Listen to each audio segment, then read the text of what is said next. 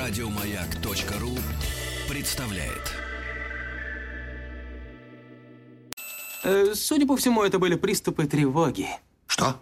Страха, синдром паники. Могу прописать успокоительное. Эй, взгляни на меня. Я что, на паникюра похож? Ну, та- Я так похож сразу. на паникюра? Стыдиться вам нечего. Любой невропатолог... Тебя что, выперли с ветеринарных курсов? У меня был инфаркт. Кардиограмма не подтверждает. Мужчина. Руководство по эксплуатации.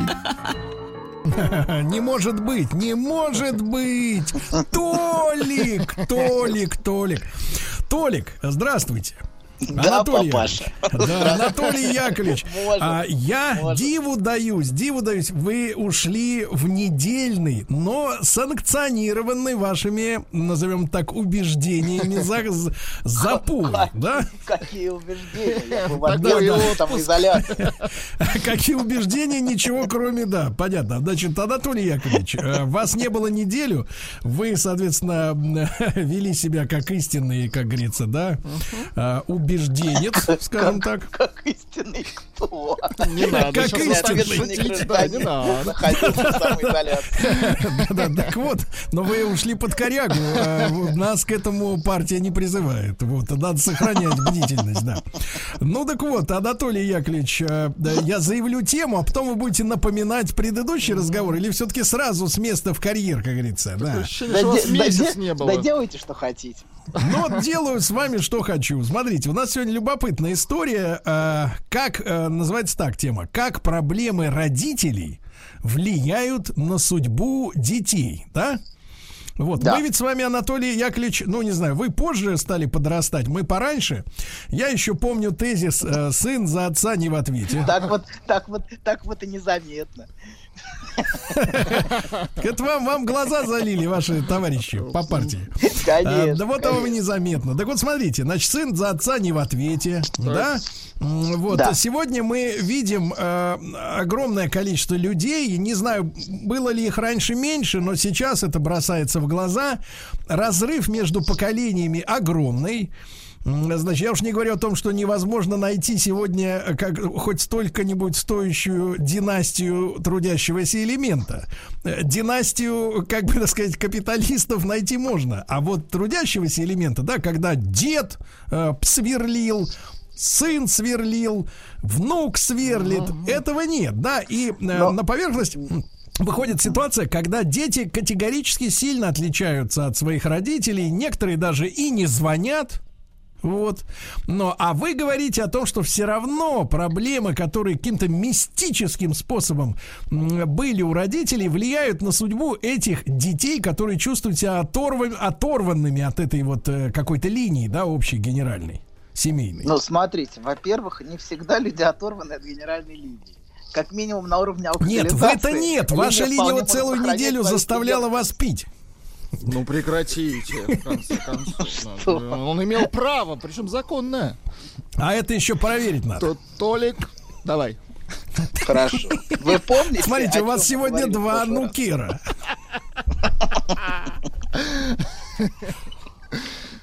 Не помните. Хорошо, мы в прошлый раз, напомню вам, говорили о том, что патологические семьи а, мешают взрослению и разделению. Мы говорили о том, что такая семья может создавать у субъекта конфликт между его лояльностью, родительским ожиданием и необходимостью взросления. Вспоминаете, да, потихонечку? Когда патологическая семья и патологические отношения удерживают его в определенной позиции. Так. Если, если помните, я говорил, что с подростком например, могут общаться как с младенцем. Мгм. Вот, абсолютно не меняя, не меняя форму общения с ним, сюсюкаясь. Вот. И скрытая лояльность вот такой семье может ограничивать человека возможность занять место зрелого мужчины и зрелой женщины. Ну, что, что бы это ни значило. Так вот, продолжим сегодня разговор про патологические семьи и как они препятствуют развитию. Так. Я приведу несколько, да, приведу несколько зарисовок того, как такая семья ограничивает сами возможности развития.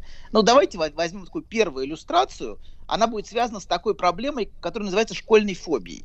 Это когда ребенок из-за тревоги отказывается ходить в школу. А Так. каждый поход в школу может сопровождаться, например, приступами страха, головокружением, тошнотой. Или он может, например, постоянно заболевать а, после похода в школу, тоже очень часто. И, как правило, этот симптом, ну, как правило, рассматривается как внутренний конфликт ребенка, что он сам боится взрослеть и разделяться с семьей, вот, а, что надо школа-то это взросление, это социализация, а он где боится, значит, разделяться. И сам, сам хочет оставаться дома. Но часто, я бы сказал даже скорее всего, такого рода детские симптомы являются не столько выражением желания самого ребенка остаться дома, сколько могут выражать скрытое родительское желание не отпускать ребенка, удерживать его рядом. Что в присутствии, э, присутствии ребенка дома есть скрытая потребность у кого-то из родителей. Очень часто детские симптомы говорят именно об этом. Знаете, То есть, погодите, был погодите. Да. То есть, Да. даже если, например, сами родители ходят на работу в этот момент, и их нет Ну, не- дома, все равно. Во-первых, не все родители ходят на работу. Давайте так. То есть ваши не ходили. Мои не ходили. Они, Ну Сергей, они сразу пошли в школу. А кто их кормил, ваших родителей? Ну, как, как, как-то получалось. Как говорится, на рабочий кредит, значит, жил, да? Ну, как-то, как-то, как-то оно происходило. Короче говоря, знаете, у римлян был хороший вопрос. Куи боно, Так. куи продест. То есть кому, Как? кому выгодно, тому и хорошо. То есть кому в семье, важно, важно задаться вопросом, кому в семье выгодны эти симптомы ребенка. Дети очень чувствительны, мы об этом говорили уже не раз, к бессознательному желанию родителей. И всегда в той или иной степени стараются его оправдывать. И иногда попытка ребенка соответствовать скрытому желанию родителя может приводить к тому, что ребенку даже навязывается роль родителя для родителя. Это вот парентификация, мы об этом будем еще говорить. Вот, а, если мы, конечно, не выйдем в ближайшие дни и не заговорим о любви, наконец. Вот, то будем продолжать Доктор говорить хочет о о любви говорить, очень хорошо. Да. О любви Но- не говори, но о ней все сказано. Не-не-не, мы будем, Все показано, будем хочет сказать Сергей. будем много говорить о любви. Но пока продолжим говорить о семье. Вот. Пока, пока, значит... А. Владик, чувствую, замолчал, подразумевая такое э, развитие мысли от слов к делу. Ладно, продолжаем. Короче говоря, иногда даже ребенку навязывается роль родителя. Это когда на ребенка ложится ответственность за эмоциональное состояние родителя, где он превращается в родителя родителю. Например, если мать депрессивная женщина, представим, Так. единственным смыслом жизни которой является воспитание ребенка, то ребенок Да, да, чувствует, да. что- Знаете, знаете, доктор, а, Да, обычно давайте, спрашиваешь там, вы чем? Ну, не спрашиваю, я, конечно, уже не спрашиваю. Но кто помоложе вроде вас, а не Владик, вот молодой еще спрашивает, да, вы чем, говорит, занимаетесь? И такой пафос сразу. Я воспитываю ребенка. Ну да, и понимаете... Главное дело жизни. э, То есть она, то есть она не, она, понимаете, она, понимаете, вот в этой, в, этой- в этой фразе, да, она не женщина, у нее нет интересов каких-то, нет работы, ну, то есть это все есть, но на самом деле главная миссия, она воспитывает ребенка. С утра до ночи. да. С утра до ночи. Да, такое, такое периодически бывает. Но я, я бы не стал так уж осуждающий. Это очень важная, очень важная функция воспитывать, воспитывать детей, в общем. Так Э, воспитывать-то надо примером, Щас- примером. щас а если, а если, погодите, доктор, смотрите, тут же парадокс. Смотрите, воспитывать все воспитатели говорят, воспитывать надо примером, да, а не указаниями, как надо делать. Так вот, а что видит тогда ребенок? Он видит, что его мать занимается только воспитанием. То есть Ну, какой-то кто-то замкнутый круг в семье какой-то. должен давать ценные указания а остальным. Должен же кто-то быть на этой роли. Ладно, продолжим. Короче говоря, а, значит, допустим, это мать депрессивная женщина, есть см- смысл которой это воспитание ребенка. И ребенок чувствует, что он опустошит свою мать эмоционально, если будет жить своей жизнью. Понимаете, вот эта мать, которая все время воспитывает ребенка, у нее же ничего не остается, кроме этого. Мгм. Это единственное, единственное, что у нее есть. И он, в каком-то смысле, если будет отделяться от нее, он лишит ее этого смысла. И он чувствует внутренне даже иногда, что он ответственен за нее. Он может постоянно переживать, например, что с матерью что-то случится, пока он будет в школе. И он тут же бежит домой после уроков. Или он, в принципе, не выходит из дома, все время болея и находясь ря- рядом с матерью. То есть Учится на бессознательно- удаленке, да. Да, да, нет, это другая история. Так вот, бессознательно, да, бессознательно он у- ориентируется на материнское желание, чтобы он все время был рядом, хотя мать его прямо не озвучивает. Но дети всегда слышат это. Вот. И, кстати, есть дети, например, если говорить про депрессивных матерей, есть Так. дети, которые так сильно озабочены состоянием своих родителей, как правило, это матери, что по ночам они прислушиваются к тому, дышит ли их мать или нет. Ничего То есть у них очень большой страх потери родителя у многих, мно- а, у очень многих детей. Такое бывает, вот как раз если мать ребенка депрессивная. Вот. И эта тревога ребенка очень похожа на тревогу, которую в норме может испытывать мать по отношению к младенцу. Когда, например, она тревожно прислушивается к дыханию новорожденного. Такой, такой симптом тоже очень частый у матерей, которые, которые только что родили ребенка. Но тут, тут же все наоборот получается. То есть ребенок скрыто превращается в обеспокоенную мать для своей депрессивной матери и очень боится за нее. И еще а, очень часто ребенок в таких отношениях может в скрытой форме служить антидепрессантом для, та- для- для- для такой матери. То есть, погодите, погодите, я вот вашу мысль разовью. Мать прислушивается к дыханию ребенка, да? А ребенок чутко прислушивается к храпу матери. Нет, он смотрит, дышит ли она или нет. Я думаю, так скорее. Храп, храп это прекрасно. Храп это надежнее, он четче сигнализирует. обманчив, Сергей. Четче, да. Да, храп обманчив. Да, он может быть записан, например. Да. Значит, смотрите, сейчас очень много детей, которым ставят диагноз СДВГ. Вот, синдром дефицита внимания и гиперактивности. Вот, наверное, вы, да, вы даже уже, наверное, передачи делали про это, я не знаю, делали или нет, но на- так эта тема, значит, она а, расцвела в последние годы, особенно с этим диагнозом. И многие, а, значит, а, и многие из этих детей, это дети, которые очень подвижные, и они не могут сосредоточиться, и очень гиперактивны. Все время носятся, и у них проблемы с обучением очень большие, видите, дефицит внимания. Вот. И а, в последние годы, это вот так, эпоха расцвета большой фармы, я бы сказал, вот последнее десятилетие. А Большой Пара чего? Фармы, фармы. Фармы. Фармакология. Фармакология где все начинает лечиться медикаментозно, максимально. Вот. И в последние 20 лет это было немыслимо, но сейчас уже даже таким детям назначают лекарства. Да вы вот. что? И да, да, абсолютно. Вот. И, но если вы посмотрите на этих детей, их симптомы не медицинским, а психологическим взглядом, а это полезно даже для медиков, то вы заметите, что это гиперактивное поведение часто исполняет определенную функцию в семье. Вот такое поведение ребенка. Например, оно нацелено на то, чтобы постоянно тормошить а, депрессивную мать. Очень часто ребенок таким поведением и такой активностью постоянно пытается ее разбудить, постоянно пытается ее пробудить. Вот. И его, его активность в каком-то смысле это постоянная попытка эту мать вывести к жизни. Вот. И, и, и эта мать, например, может эмоционально оживать только в присутствии вот этого гиперактивного ребенка. Только в присутствии своего чада она может как-то возвращаться немножко, немножко к жизни. А так она, в общем, эмоционально совершенно безжизненна.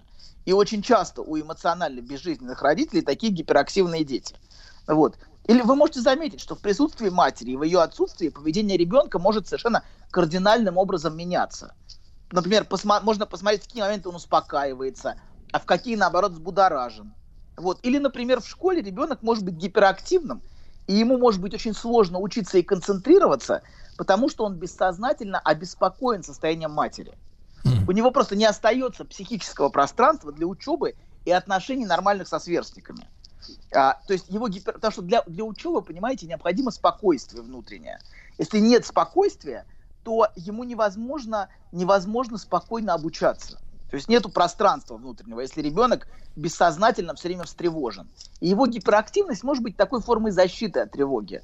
Или по-другому, например. Его э, чрезмерная живость поведения может маскировать безжизненность отношений родителей. Он своим поведением как бы пытается оживить депрессивную семейную атмосферу. То есть такой, погодите, дай-ка я вот в отрыве от ваших слов, э, значит, такой образ у меня родился. Ребенок-аниматор. Мгм. Абсолютно, конечно. Многие дети как раз пытаются анимировать именно вот это даже ож- оживить. Вот это очень, очень, ну, мне кажется, очень, очень точное определение. Вот, а, потому что необходимо, то есть его симптом в этом смысле необходимо рассматривать не в отдельности, а как что-то внутри семьи, как что-то внутри отношений, что-то как бы целостное. Не надо, не надо никогда вырывать ребенка в своем рассмотрении из и просто смотреть чисто на его симптомы. Его симптомы всегда каким-то образом вписаны в семью. И чем меньше ребенок, чем меньше субъект, тем в большей степени они, они вписаны. То есть, например, у взрослого так уже не работает. Но у маленького ребенка психи... многие симптомы абсолютно являются продолжением семьи и продолжением отношений внутри семьи. Ну, а скажите, продолжением да. отношений родителей.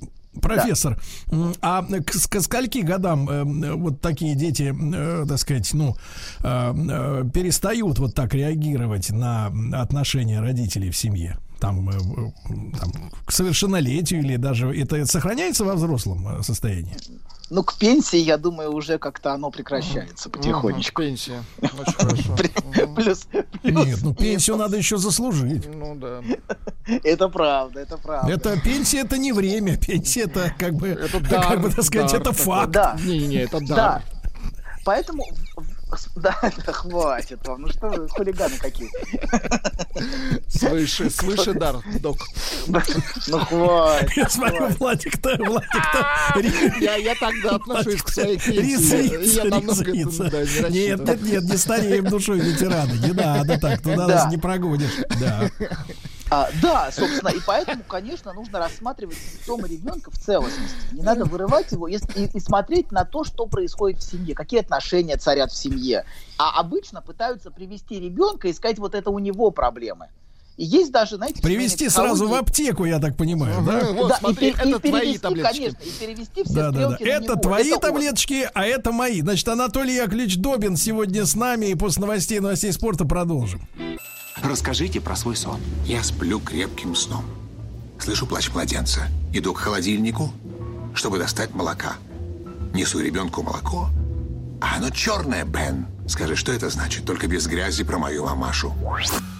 Мужчина. Руководство по эксплуатации. Итак, друзья мои, сегодня у нас рубрика «Возвращение блудного профессора». Да-да-да, Анатолий Яковлевич вернулся. А, кстати, спрашивают, э, э, по какой цене принимаете онлайн. Э, Вот, но мне кажется, по той же. 10, 10, что, зачем меньше? Да, значит, Анатолий Яковлевич, ну вот видите, уже не, не, не, от, не отнекивается, уже просто вздыхает. Это путь к выздоровлению.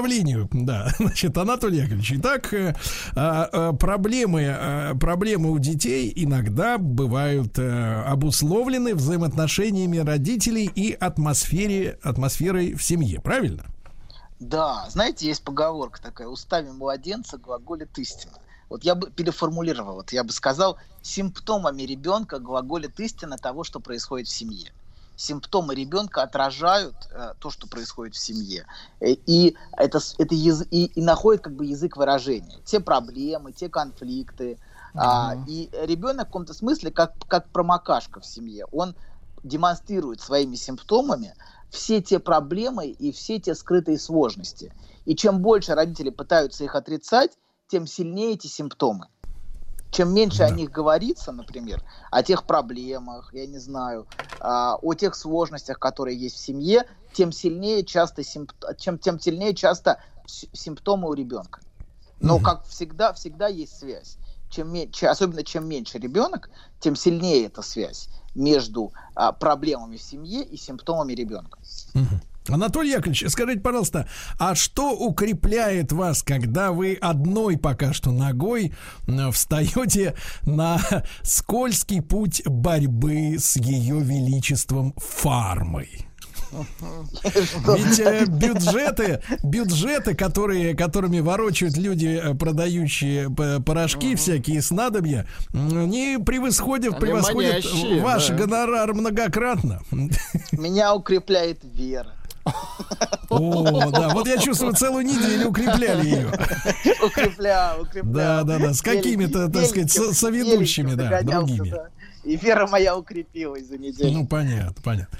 Так, Анатолий Яковлевич, а ну глупо задавать вам вопрос, что делать, это как бы, да, это, это не наш да, случай. да, нам нужно, нам нужно немножко двинуться дальше. Подожди, Так. прежде чем что-то делать. Вот. А, так, э, я обещал иллюстрации. Да, да, да, вы хотели проиллюстрировать. Да, смотрите, да, а, да, значит, давайте, давайте приведу зарисовку. Зарисовку одну, Прилично вот, а, полностью замаскированную, вот, но тем не менее, а, тем не менее вполне реально. Представим себе девушку-подростка, единственного ребенка в семье, которая поступает, ну, скажем, на актерский, допустим, на актерский факультет. Ну, а а вот. почему сразу вот, э, почему сразу вот не, не- не рабочий элемент у вас появляется в кадре? Ну что, ну ко мне не приходят труда, трудовики. Ну что делать? Я, я хочу их видеть, но они не приходят. Я все жду, когда человек от, от Потому что вы в придет. своих историях, потому что Да а вы не пока как- чувствуете связь. У вас, вот вы видите связь в этом, а связь наоборот, потому что вашими героями является нетрудовой элемент. Когда вы Может начнете, быть, начнете может в своих сказках вот этих эфирных лечить э, слесарей, вот, и, пор- и людей труда реального, так, экскаваторщиков начнете. Вот при, давайте вот, давайте с сегодняшнего дня начнем э, лечить. Вот давайте. Приходит к вам Я боюсь- экскаваторщик. я боюсь, Строитель приходит. Давайте. Крен- Крановщик. Давайте. Кто очень нужно? Попробуй дом построить Ну, без крана. Давайте Попробуй. вернемся к иллюстрации. Давайте, Сергей, ага. сидите тихо. Иллюстрация у нас. Значит, поступает девушка на актерский факультет. Ну, Фу. скажем, на актерский. И прекрасно сдает все экзамены. Она поступает. Все проходит хорошо, а, а у нее появляются новые друзья. Ее талант, например, отмечают на факультете преподаватели. И у нее уже начинают потихонечку вырисовываться какие-то профессиональные перспективы. Вот. И тут совершенно неожиданно для всех с ней случается то, что называется нервным срывом в простонародье.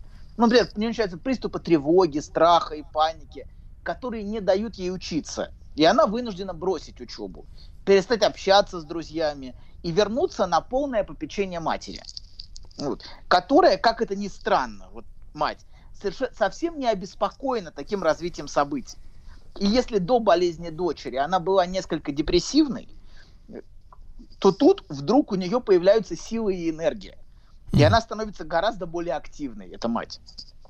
И если говорить о семье, то эта семья, допустим, всегда была выстроена вокруг матери, чье желание полностью властвует в семье.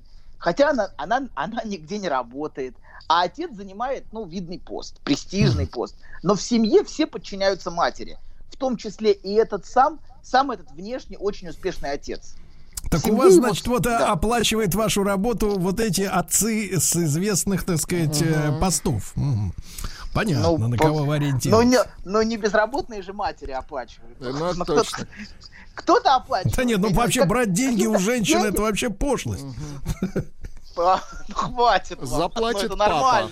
Это Ага. абсолютно нормально брать деньги у женщин. Поверьте мне.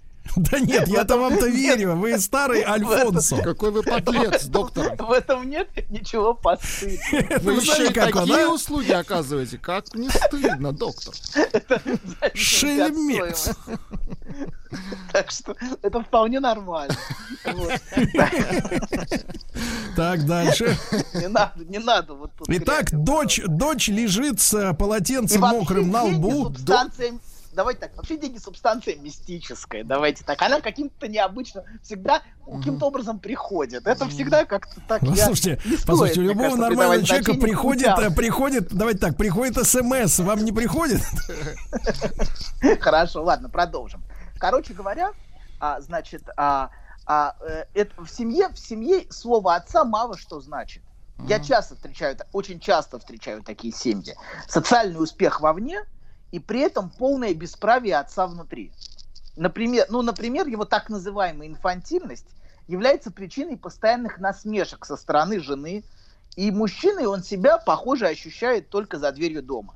И такое очень часто случается, когда а, этот мужчина внешне очень успешный, а, даже, скажем, ну, очень богатый, приходит домой, он тут же а, попадает полностью во власть жены. А, то есть его слово ничего для этой матери не значит. И это слово никак не ограничивает а, власти ее желания в семье. А по- погодите, А. погодите, доктор, а почему она не уважает его достижения вовне? А какие у него могут быть достижения? Ну, профессиональные. вообще- Он э, богатый человек может пользоваться, например, каршерингом. И что? Почему она не уважает его? Почему у него Вообще, такая репутация неуважаемого? это у него есть благодаря мне. А. Если бы не я, вообще ничего бы у него не было. Не вышло бы из него ничего. Вообще то есть она не вышло бы. создала Да, его, конечно. да, Так она- и был бы инфантильным полудурком. Вот, Она если бы не я. продюсер. Продюсер. Конечно, да, все благодаря... Нет, несомненно, но женщины, женщина оказывает очень большое влияние на успех мужчины. Давайте не будем все-таки преуменьшать. Ну, какой? Значимость. Вот, это правда очень, очень важно. Же, опора и а, ощущение опоры в лице женщины. И часто желание женщины, правда, подталкивает мужчину к успеху. Послушайте, Анатолий, но при этом, смотрите, маленькая ремарка, но Хорошо. при этом мы видим женщин, которые, размышляя, конечно, фантазийно, потому что таких нет, но они, когда размышляют о мужчине, которого хотят встретить, всегда звучит м, такая фраза «Мне нужен сильный мужчина со стержнем внутри». А когда мы видим мужчину, которого слепила же- жена-продюсер, то, в общем-то, говорить о сильном и со стержнем не приходится. Тут как Ну, противоречие. смотрите, истерическая женщина хочет господина, над которым она могла бы господствовать. Вот, а вот это М. проблема, понимаете? Когда она обретает господство, он теряет качество господина. Вот. А, и поэтому вот тут есть конфликт всегда. Ей Ладно, нужен вернемся. горячий холод. Да, хорошо, да. Такое бывает. Вот, правда, иногда плохо заканчивается, как мы знаем. Ладно, продолжаем. Значит, а, мы говорили о том, что, что она, э, что несмотря на то, что он работает, а она, например, нет, при этом в семье руководит всем она, а, у- а все остальные на птичьих правах. Вот, и еще один немаловажный факт для, для, для этой иллюстрации. Это девочка единственный ребенок в семье. А единственные дети, каких сейчас все больше, они очень сильно нагружены родительскими бессознательными тревогами и желаниями. И их связь с родительским бессознательным гораздо крепче, чем в семьях, где детей много. Поэтому, когда детей мало, обычно ребенок, ребенку гораздо сложнее разделяться. И он гораздо больше нагружен связью с родителями. И чем и сейчас, сейчас эпоха, когда детей мало, и чем меньше детей, тем, тем сложнее разделиться внутренне. Дело не в том, чтобы съехать, мы об этом уже говорили. Дело не в буквальной сепарации, а именно в том, чтобы эмоционально разделиться. Так вот, каков смысл того, что с этой девушкой произошло? Давайте на уровне семьи посмотрим. Дочь является тем, что скрепляет отношения отца и матери. Ее взросление грозит разрушить эту семью. То есть, как только она уходит, очень часто семьи разваливаются. Как только дети, дети взрослеют. И неявно в семье звучит требование, чтобы дочь не взрослела и никуда не уходила. И своей, болезнь, своей болезнью и необходимостью постоянной заботы о ней, она постоянно, во-первых, скрепляет отношения отца и матери, во-вторых, наделяет мать ценностью. Понимаете, мать занимается чем-то очень важным. Ага. Вот. И это то скрытое требование, которое не слишком заметно для окружающих, но его очень отчетливо слышит дочь. Ты не должна взрослеть и уходить из семьи. И всегда, часто бывает, что проблема ребенка является инструментом скрепления семьи. Я думаю, что мы в следующий раз об этом поговорим, потому что, скорее всего, мы еще не встретимся, еще не, Не хотите, встретимся. не хотите про любовь, да, нам рассказывать? Хочу про любовь, но хочу про любовь обсуждать. в фильме. Скажите, доктор, Я вы вот- будете рассказывать, как нужно любить, фильм. или что вы будете говорить? Да, как- У- какие мы аспекты вы будем- затронете? Мы будем фильмы с вами обсуждать А, о любви. Мы фильмы. сменим. Концепция изменилась. Ну, да, вы игровые фильмы, естественно, да? Да, да, да. Хороший фильм. Да. Не документальные, Концеп- все это просто Нет, нет. Концепция, концепция будет меняться. Ладно, вернемся к нашей истории. Короче говоря, значит, ребенок как инструмент скрепления семьи. И если на поверхности все хотят решать проблемы ребенка, Да. то глубже эти проблемы как раз необходимы для сохранения семьи. И скрытая логика... Ай да, вот как таких- говорится, доктор, ай да, молодец. Знаешь, забавно, вот выложил тебе все. И вроде как полегчало. Нет, серьезно, будто сбросил тяжесть. Молодец. Я... А вы... Док, спасибо. Мужчина. Руководство по эксплуатации. Руководство по эксплуатации сегодня вновь блистает Анатолий Яковлевич. Но я чувствую, не все с вами согласны. Э, Подождите, согласны? нам... Нет, давайте, все, соглашаемся в следующий раз. А сейчас я должен дорассказать иллюстрацию, иначе времени не хватит. Вы Так. готовы? Да. Готово, да. Скрытая логика в таких семьях, которые, о которых мы говорим, вп- вполне по заветам великого кормчего. Чем хуже, тем лучше. Вот. И чем больше проблем создает ребенок, тем часто крепче связь семьи. А, во-первых, им не, не грозит столкнуться с пустотой в отношениях, когда дочь уйдет из семьи. И вообще здоровье ребенка в этом смысле прекрасный инструмент. Когда ребенка водят по всем врачам, выискивают у него проблемы, это показывает, что ребенок не может быть, не может жить отдельно без меня. Ну и мать здесь всегда при деле. Смотрите, она ведь занята самым важным в мире делом, здоровьем ребенка. Что может быть важнее? А это плюс, плюс тысяча к собственной самооценке, как вы Я понимаете. так чувствую, всегда. у вас в голосе какая-то зловещая ирония, которая здесь неуместна. Нет, не, хорошо, хорошо. Да, это очень важно, правда, заниматься. Но а, важно не перегружать здоровье ребенка собственными, собственными желаниями, чтобы он не, раз- не уходил и не взрослел. Так вот, давайте сделаем шаг к более глубокому пониманию симптомов этой девушки. Если вернуться к причине, послужившей срыва, э, послужившей причиной нервного срыва, то это начало успеха в выбранной карьере, в актерской карьере. То есть Так. это ее желание, и это ее желание встретило скрытое сопротивление со стороны матери. Это желание с самого начала вот в этой семье подвергалось скрытой критике. Но если вы внимательно вслушаетесь в то, о чем говорит мать, и в то, как говорит мать, и в ее критику, вы, например, можете услышать, что хотя она никогда об этом не говорила вслух, но на самом деле это была как бы ее собственная скрытая нереализованная мечта стать актрисой. Это ее боль, если можно так это сформулировать. То есть ее мать чувствовала себя а, всю жизнь нереализованной как женщина. Это- и фантазировала о том, какой она мога- могла бы стать актрисой. Эта фантазия всегда так или иначе ее сопровождала. И если некоторые родители реализуют свои фантазии через детей, делая из них инструмент собственных амбиций, успеха, то другие, наоборот, запрещают детям быть успешными там, где, собственно, они сами не смогли состояться. Так вот, эта мать не чувствовала себя внутренней женщиной и не могла позволить своей дочери добиться успеха в этой очень женской области. И таким образом сама дочь как бы неосознанно наказывает себя за попытку переступить такой материнский запрет. То есть, с одной стороны, эта дочь, а, как бы, а если использовать психоаналитическую терминологию, давайте мы опять вернемся к этой гнусной, но я не уверен, что она здесь адекватна, но тем не менее все-таки вернемся к ней. Она как бы кастрирует свою доминантную мать. Вот такой Опять вы образ, за старое Это за свое терминология. взялись, а? Это, Это терминология и не терминология. более того, Сергей. А ты куда? Сидеть. Я в туда. Да, да. Короче говоря, она вот это как бы, да, то, что, то, что проделывает дочь, видите, у, она что, что она делает? Она показывает матери, что у, у нее у самой есть нехватка. То есть вот своим, своей, своей, таки, своей такой реализацией, что несмотря на ее доминирование матери, а что у нее есть несостоятельность. И что мать не такая всемогущая, Вот скажите, пожалуйста, доктор, а вот казаться. нас, нашу аудиторию и Владика волнует следующий вопрос, да? Так, что Вот смотрите, волнует? а э, речь идет именно о м, действительно тех профессиях и нереализованных мечтах, которые связаны каким-то образом именно с публичным С успехом. искусством? Потому что я не могу себе представить, что мать не- нереализованная крановщица, Ну да, да, да. а дочь, которая пошла в соответствующее училище, вызвала у нее, значит, вот это вот, так сказать, сказать, э, Очевидно, что закипание. это, жен, это воп- вопрос женского, понимаете? Вопрос ак- так, актриса, балерина, я не знаю, вот что-то в этой области, это все аспект женского.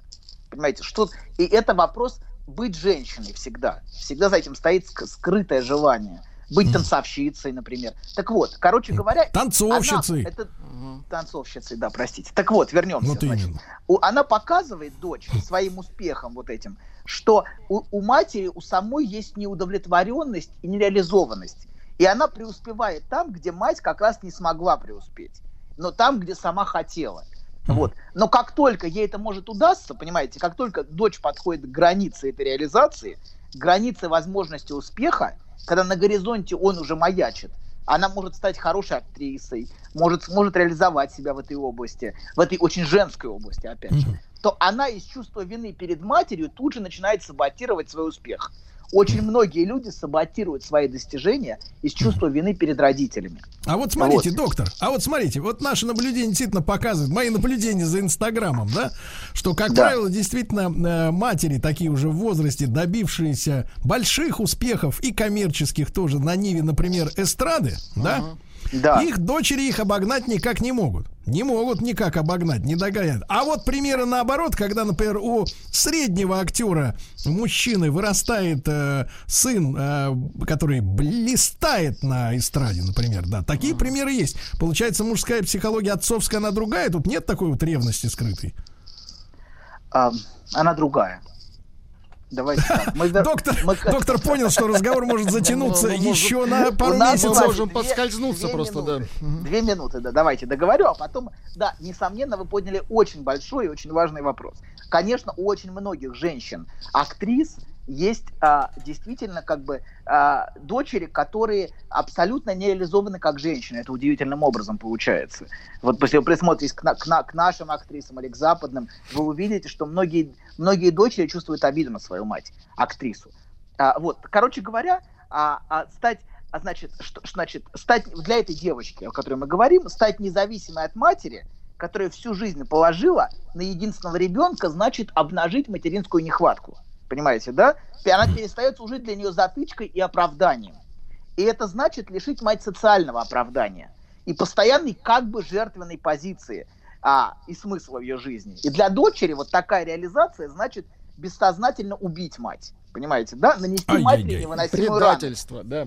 Предать и добиться успеха там, где мать сама мечтала. То есть показать матери, что она сама не реализована. Если она реализуется как, как женщина, при том, что мать не реализована как женщина, и реализует то, о чем мать мечтала, это значит в каком-то смысле для нее предать мать. И вина заставляет ее саботировать свой успех. То есть, понимаете, да, вот у нее есть очень большой внутренний конфликт между лояльностью матерью и, Да. с другой стороны, желанием, желанием Да. реализации. Анатолий И этот Яковлевич. пример, все, последняя фраза. Это пример того, как ребенок приносит в жертву свой собственный успех. Анатолий Ради Яковлевич, вы родителей. превзошли себя по частоте использования слова «мать» в эфире. Спасибо большое, Анатолий Добин. До завтра. Еще больше подкастов на радиомаяк.ру.